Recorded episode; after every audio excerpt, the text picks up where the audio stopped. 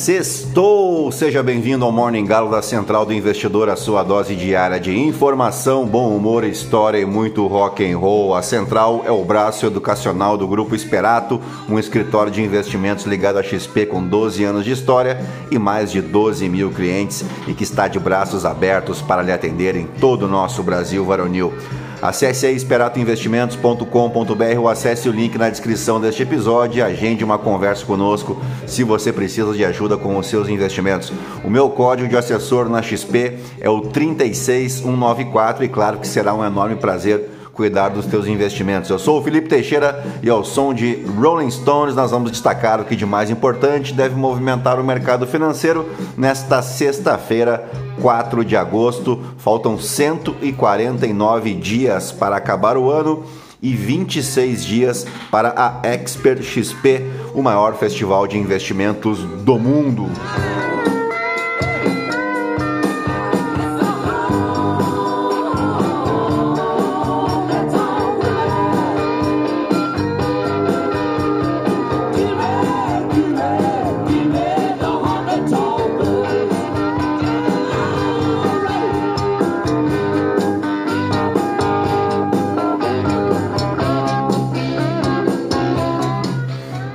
São 6 horas e 19 minutos, 13 graus aqui em Itapema. Hoje é Dia Mundial da Cerveja. Em que sextou é esse? Essa celebração teve início em 2007, quando um grupo de amigos da Califórnia, nos Estados Unidos, decidiu criar um dia para celebrar a cerveja, uma das bebidas mais antigas e populares do mundo. Eles escolheram a primeira sexta-feira de agosto como uma data para reunir pessoas em torno da apreciação e da cultura da cerveja, seja degustando diferentes estilos, visitando cervejarias ou simplesmente brindando com os amigos.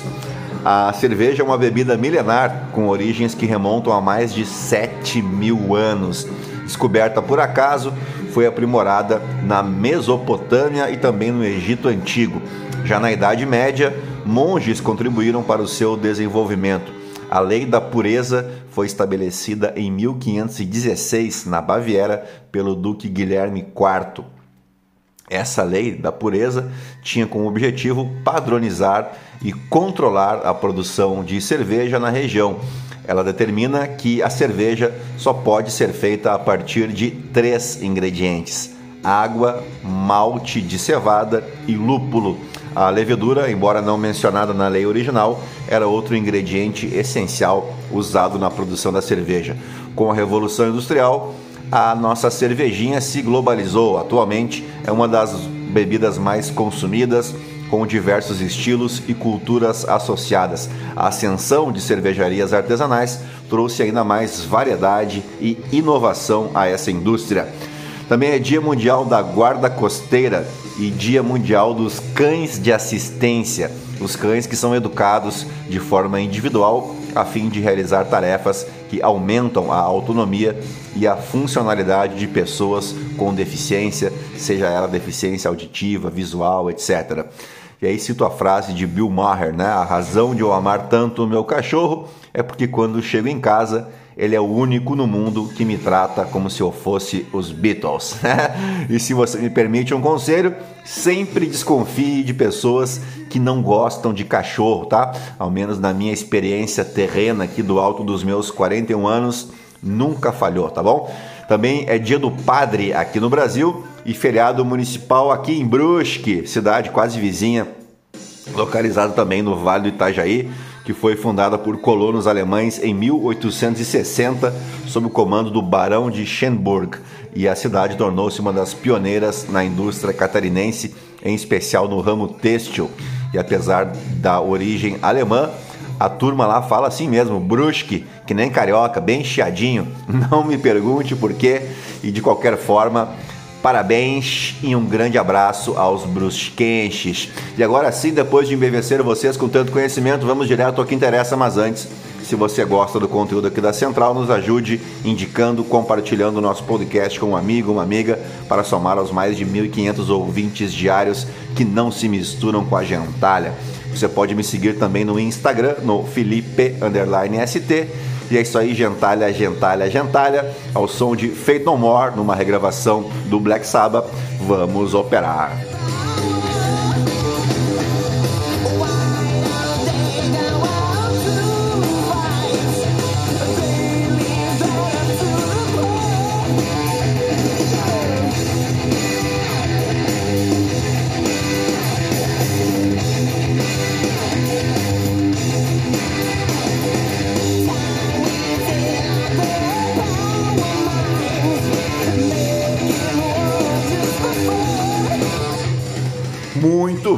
Ações asiáticas encerraram a sexta-feira de forma mista, enquanto os futuros em Wall Street operam em queda e os títulos, ah, desculpa, os futuros em Wall Street operam em alta e os títulos do Tesouro Americano flutuam antes de, dos dados de emprego nos Estados Unidos que serão examinados em busca de pistas sobre o caminho das taxas de juros do Federal Reserve.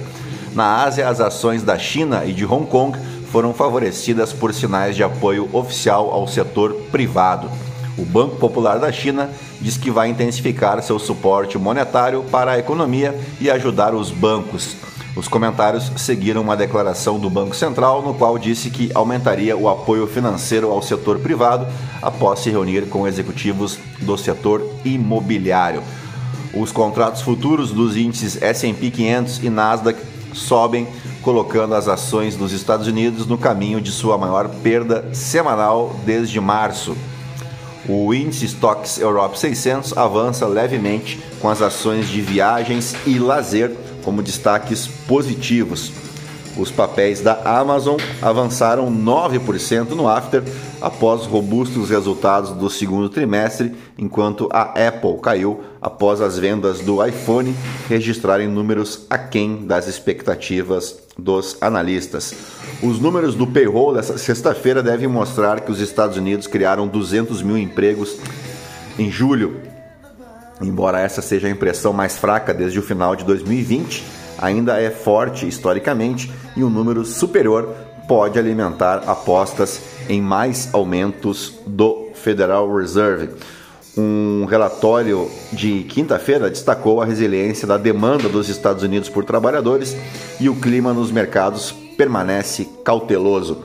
Os rendimentos dos títulos do Tesouro Americano de prazo mais longo permaneceram estáveis, ainda no ritmo de sua pior semana do ano, com a nota de referência de 10 anos pouco alterada, em torno de 4,18%. A sacudida da Fitch Ratings, tirando os Estados Unidos de sua classificação de crédito AAA, foi agravada pela notícia da quarta-feira de que o governo aumentará as vendas trimestrais de dívida para 103 bi de dólares, mais do que o esperado. Os rendimentos dispararam para o nível mais alto desde novembro, com os investidores preocupados com o aumento da oferta, anulando os ganhos do mercado de títulos do Tesouro para 2023. Por aqui, a Petrobras lucrou 28,7 bilhões de reais de forma líquida no segundo trimestre de 2023, acima do consenso da Refinitiv, que previa um lucro de 27,3 bi. Na comparação trimestral, houve queda de 24,6% e na anual de 47%, já esperada por conta do recuo do petróleo frente aos dois períodos de comparação. O preço médio do petróleo tipo Brent ficou em 78 dólares e 39 centavos por barril entre abril e junho, uma queda de 31% em relação ao ano anterior. O Conselho de Administração aprovou remuneração aos acionistas no valor de R$ 1,14 por ação ordinária e preferencial, o equivalente a 15 bilhões de reais. Em nota, o CEO da Petrobras, Jean Paul Prats, declarou que a companhia, aspas, apresentou uma performance financeira operacional consistente no segundo trimestre, mantendo sua rentabilidade de maneira sustentável com a total atenção às pessoas. Abre aspas mais uma vez, vamos seguir trabalhando focados no presente, mas também de olho no futuro preparado para a transição energética justa e investindo no futuro da companhia e do Brasil. E dito isso, vamos às principais manchetes dos portais de notícia no Brasil e no mundo ao som de Dire Straits.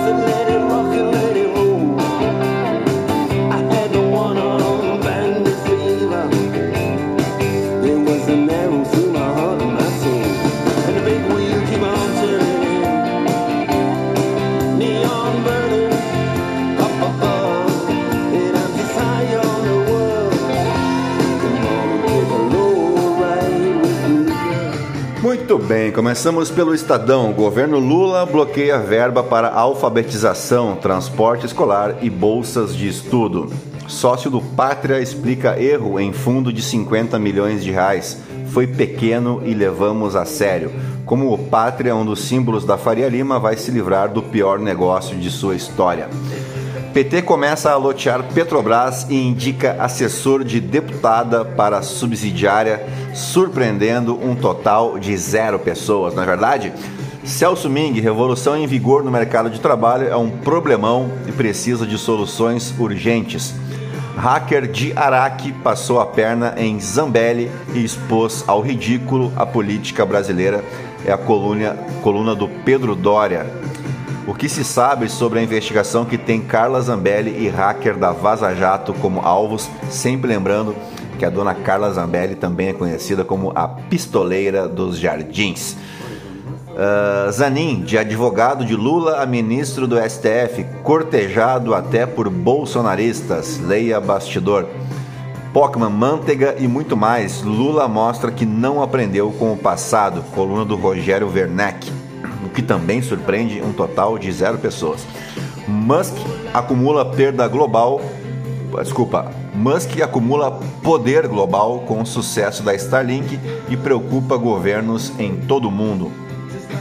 15 dicas de bares, botecos e restaurantes em São Paulo para comemorar o Dia da Cerveja.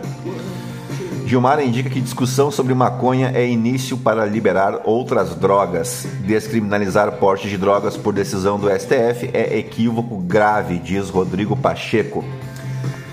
Marcelo Finger estreia coluna sobre inteligência artificial na Rádio Eldorado nesta sexta-feira. Como ficam os fundos imobiliários com a Selic em queda? Veja recomendações. Vamos para a Folha de São Paulo. Governo Lula prepara mudança para emprego de militares em crises. Liberação de agrotóxico no governo Lula segue ritmo da gestão Bolsonaro. Caixa evita setar prazo e lança incerteza sobre repasse de 12 bilhões de reais ao Tesouro.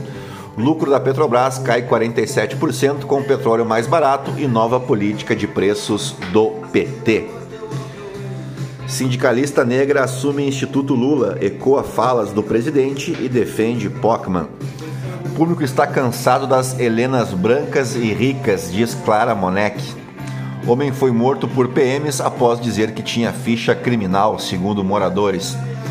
Posse de Zanin tem 850 convidados, ministro barrado e cotada para o STF aclamada. ONGs pedem a Lula, Maduro e outros líderes da Amazônia ações para frear colapso.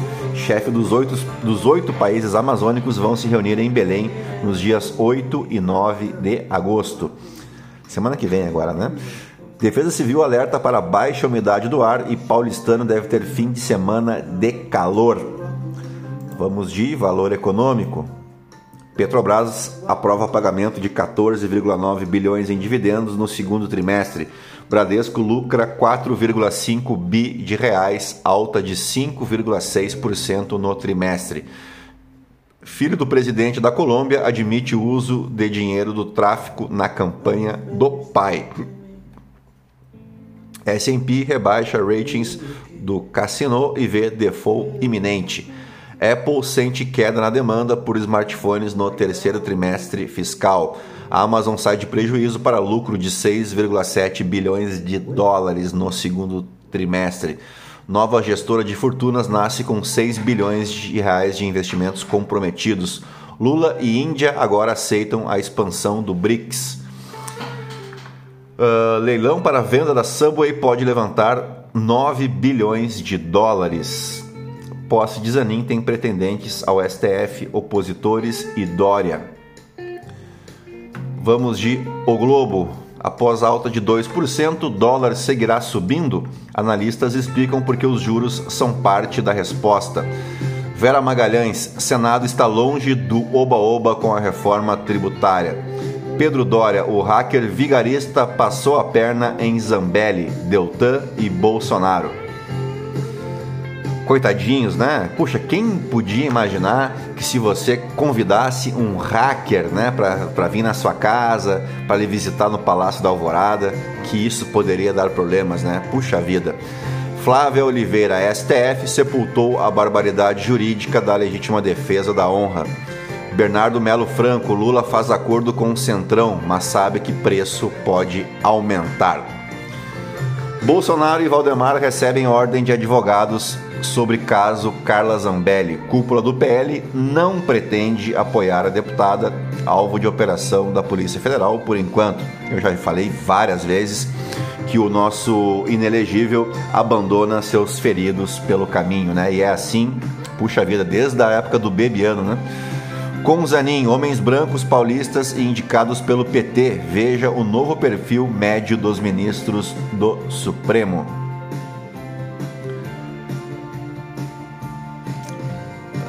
Falta firmeza do Planalto contra invasões do MST, diz governador do Mato Grosso do Sul. Lauro Jardim, TCU deve abreviar o mandato de presidente de agências reguladoras. Lula empossa aliado de Lira, mas sinais evidenciam falta de sintonia. Banco Central sinalizou novos cortes de meio ponto nos juros, mas analistas esperam mais. Vamos para o Poder 360. Jantar de Zanin reúne ministros do STF e da esplanada de Lula. Petrobras tem lucro de 28,7 bilhões no segundo trimestre. Pacheco recebe tributária e espera votação neste semestre. Na presença de Lula, Zanin toma posse no STF. Uh, ah, linhão para levar energia a Roraima deve reduzir conta de luz. JBS lidera ranking do setor de alimentos em premiação. Conselhão reúne ministros em Belém para prévia de encontro amazônico. Uh, vamos para o portal Metrópolis. Apesar de pressão do Centrão, Lula indica que seguirá precedente Sabino para nomeações. A arrecadação de São Paulo despenca 8 bilhões de reais, o equivalente a 33 hospitais. Saiba quais serão os primeiros julgamentos em que Zanin votará no STF. PCC, como a Baixada Santista foi dominada pelo tráfico de drogas. Uh, por que Lula ainda bate em Bolsonaro mesmo inelegível? Ricardo Noblar, essa aqui é a coluna do Paulo Capelli, tá? A coluna do Ricardo Noblar. A caneta mais carregada de tinta só serve a quem sabe usá-la. Uh, vamos para o The New York Times. Trump, acusado de acusações eleitorais, se declara inocente. O Donald Trump também é destaque aqui no The Washington Post, Trump planeja usar acusações para revisitar a eleição de 2020, um tópico complicado para o Partido Republicano. No Financial Times, lucros da Apple sobem quando o braço de serviços ultrapassa 1 bilhão de usuários.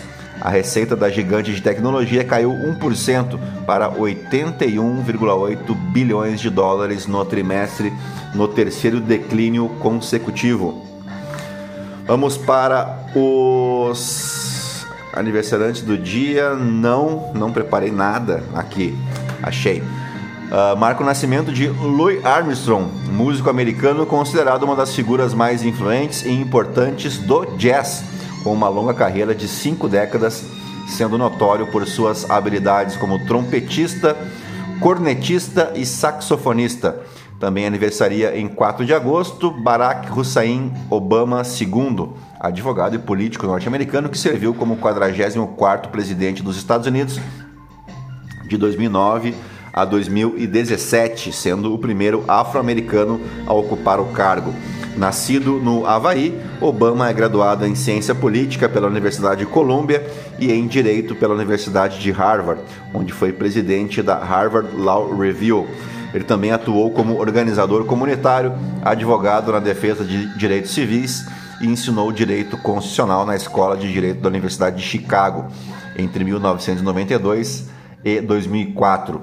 Obama representou por três mandatos o 13º distrito no Senado de Illinois entre 1994 e 2004. E por fim, o último aniversariante de hoje é Massimiliano Antônio Cavaleira, mais conhecido como Max Cavaleira, cantor, guitarrista e compositor brasileiro que formou a banda de metal Sepultura no ano de 1984 junto com o seu irmão, né, o Igor Cavaleira.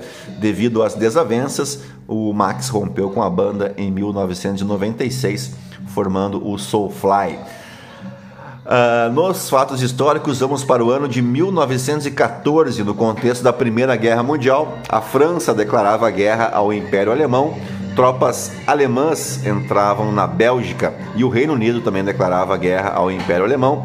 Os Estados Unidos, neste momento, declaravam sua neutralidade. A invasão da Bélgica pelas tropas alemãs foi um evento crucial do início da Primeira Guerra Mundial, em 1914.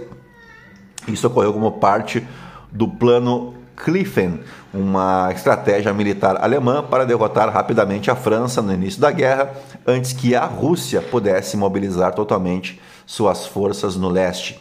O plano Kliffen foi desenvolvido pelo marechal de campo alemão Alfred von Kliffen no início do século XX e previa uma rápida ofensiva através da Bélgica, invadindo a França pelo seu flanco norte. O objetivo era cercar e derrotar as forças francesas antes de virar as atenções para o leste e enfrentar o exército russo. A invasão da Bélgica começou em 4 de agosto, então, de 1914, quando as tropas alemãs cruzaram a fronteira belga, violando a neutralidade do país, que acabou desencadeando uma série de eventos que levaram a Grã-Bretanha a declarar guerra à Alemanha, também em 4 de agosto, já que a Grã-Bretanha havia garantido a neutralidade da Bélgica por meio de tratados internacionais. A invasão alemã da Bélgica foi marcada por uma série de atrocidades e violações dos direitos humanos. As tropas alemãs enfrentaram forte resistência belga, especialmente nas fortalezas de Liège e Namur, onde os belgas conseguiram atrasar o avanço alemão por alguns dias, o que permitiu que os franceses reforçassem suas posições. No entanto, o exército alemão, altamente treinado e bem equipado, acabou superando a resistência belga. As tropas alemãs usaram táticas brutais contra os belgas e também cometeram crimes de guerra contra civis, incluindo execuções sumárias, estupros e saques a cidades e vilarejos. Essas ações cruéis e as notícias sobre as atrocidades alemãs na Bélgica geraram indignação internacional e ajudaram a construir uma revolta contra a agressão alemã durante a guerra. O tratamento da Bélgica pelos alemães foi usado como uma ferramenta de propaganda pelos aliados para justificar o seu envolvimento na guerra e retratar a Alemanha como um agressor brutal. Apesar das vitórias iniciais alemãs na Bélgica e na França, o plano Kliffen não conseguiu alcançar o sucesso total, pois o avanço alemão foi interrompido na primeira Batalha de Marne, resultando em uma guerra de trincheiras estagnada no fronte ocidental. A guerra continuou por quatro anos, como você sabe, né, até o armistício em 11 de novembro de 1918, o armistício de Compiègne, que encerrou o conflito. A invasão da Bélgica deixou um legado duradouro nas relações internacionais e contribuiu para o desenrolar então da Primeira Guerra Mundial. E dito isso, fechamos o nosso Morning Galo dessa sexta-feira, Dia Mundial da Cerveja, 4 de agosto, agradecendo a companhia de vocês em mais uma semana e te convidando aí a curtir o nosso podcast clicando no coraçãozinho e avaliando a gente com as cinco estrelas, tá legal? Fiquem na companhia de ACDC e eu volto segunda. Tchau, fui!